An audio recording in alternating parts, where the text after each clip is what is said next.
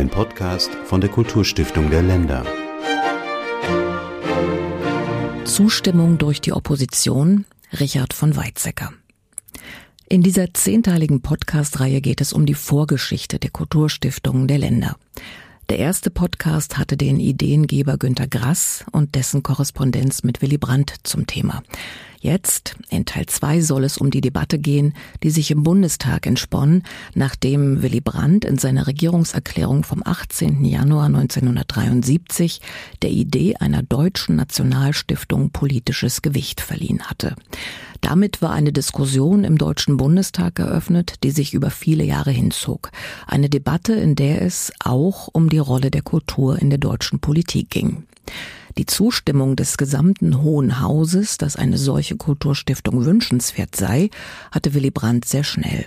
Nach nur sechs Tagen signalisiert der CDU-Abgeordnete Richard von Weizsäcker Zustimmung. Der Beifall kommt, so hat es der Stenograf festgehalten, von den Regierungsparteien. Dabei war Bundeskanzler Willy Brandt eher vage geblieben, als er von der Idee einer deutschen Nationalstiftung gesprochen hatte. Für alle Kunst für alle Kunst ist der Weg in die Politik kürzer geworden und das ist gut so. Es würden sich, wie ich meine, meine Damen und Herren, viele Träume erfüllen, wenn eines Tages öffentliche und private Anstrengungen zur Förderung der Künste in eine deutsche Nationalstiftung münden könnten. Doch keine Woche später erhält er Zustimmung von der Opposition. Das Wort hat der Abgeordnete Dr. von Weizsäcker. Hatte Brandt in seiner Regierungserklärung die Stiftung Preußischer Kulturbesitz, kurz SPK, noch als mögliches Vorbild bezeichnet, so will in der Woche darauf, am 24. Januar 73, der stellvertretende Vorsitzende der CDU-CSU-Fraktion, Richard von Weizsäcker, eine deutsche Nationalstiftung unter anderem als Fundament für die SPK sehen. Nun also zu dieser Regierungserklärung, Herr Bundeskanzler.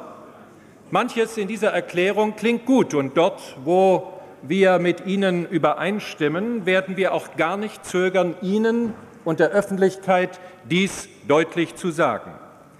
Lassen Sie mich zunächst auf eine Ihrer speziellen, scheinbar mehr am Rande liegenden Anregungen eingehen, die bisher wenig beachtet worden ist, die ich persönlich für sehr gut halte, ich meine die Deutsche Nationalstiftung.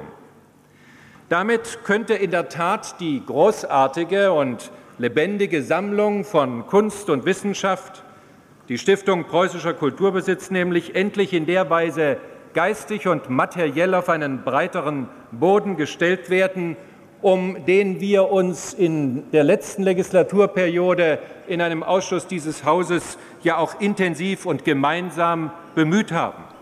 Um die Äußerungen Weizsäckers zu verstehen, muss man sich vor Augen führen, wie es seinerzeit um die Stiftung preußischer Kulturbesitz bestellt war. 1957 war die SPK gegründet worden. Die Bundesrepublik Deutschland hatte mit ihr die Zusammenführung des preußischen Kulturerbes zu einer nationalen Aufgabe gemacht. Finanziert werden sollte sie vom Bund und den Ländern, und doch waren noch 1973 neben dem Bund gerade mal vier Länder mit dabei: Baden-Württemberg, Berlin, Nordrhein-Westfalen und Schleswig-Holstein. Steigende Personal- und Sachkosten gefährdeten deren Tätigkeit. Der Bund warb in verschiedenen Gesprächsrunden für ein stärkeres Engagement der Länder, doch das Abkommen über eine Finanzierung durch den Bund und alle Länder sollte erst im Folgejahr unterzeichnet werden. Absehbar war es zu diesem Zeitpunkt noch nicht. Und so sieht von Weizsäcker in einem Abkommen über eine deutsche Nationalstiftung von Bund und Ländern eine Lösung für dieses drängende Problem. Die deutsche Nationalstiftung kann nach innen und außen, sie kann nach Ost und West Impulse geben. Sie kann von großer Bedeutung sein in der neuen Dimension deutscher Politik, von der Sie gesprochen haben, Herr Bundeskanzler, etwa im Zusammenhang mit einem Eintritt in die Vereinten Nationen. Und sie kann einen deutschen Beitrag und Standort für jenes Europa bezeichnen, welches politisch eines Tages über die Vaterländer hinauswachsen muss. Nun sagten Sie im Zusammenhang mit der Stiftung, für alle Kunst sei der Weg in die Politik kürzer geworden. Das ist auch eine wohlklingende Formel. Aber natürlich kann sie richtig oder falsch sein, je nachdem, was damit gemeint ist. Mit Ihnen bin ich davon überzeugt, dass wir die Kunst als kritische Begleiterin brauchen.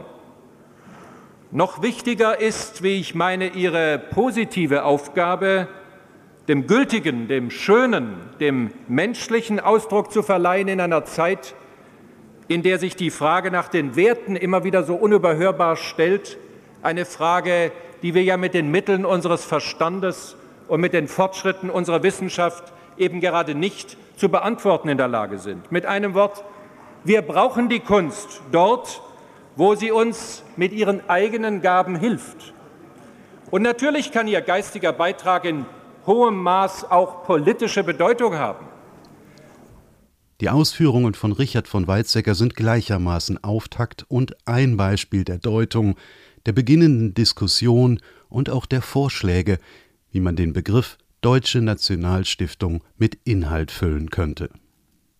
In dem nächsten Podcast geht es um die ersten von Bundesminister Hans-Dietrich Genscher formulierten Vorstellungen der Bundesregierung über das, was eine nationale Kulturstiftung leisten soll und kann.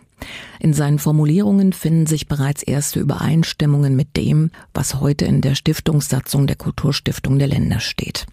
Alle Podcasts aus dieser Reihe über die Vorgeschichte der Kulturstiftung der Länder finden sich im Übrigen auf der Webseite kulturstiftung.de slash Vorgeschichte.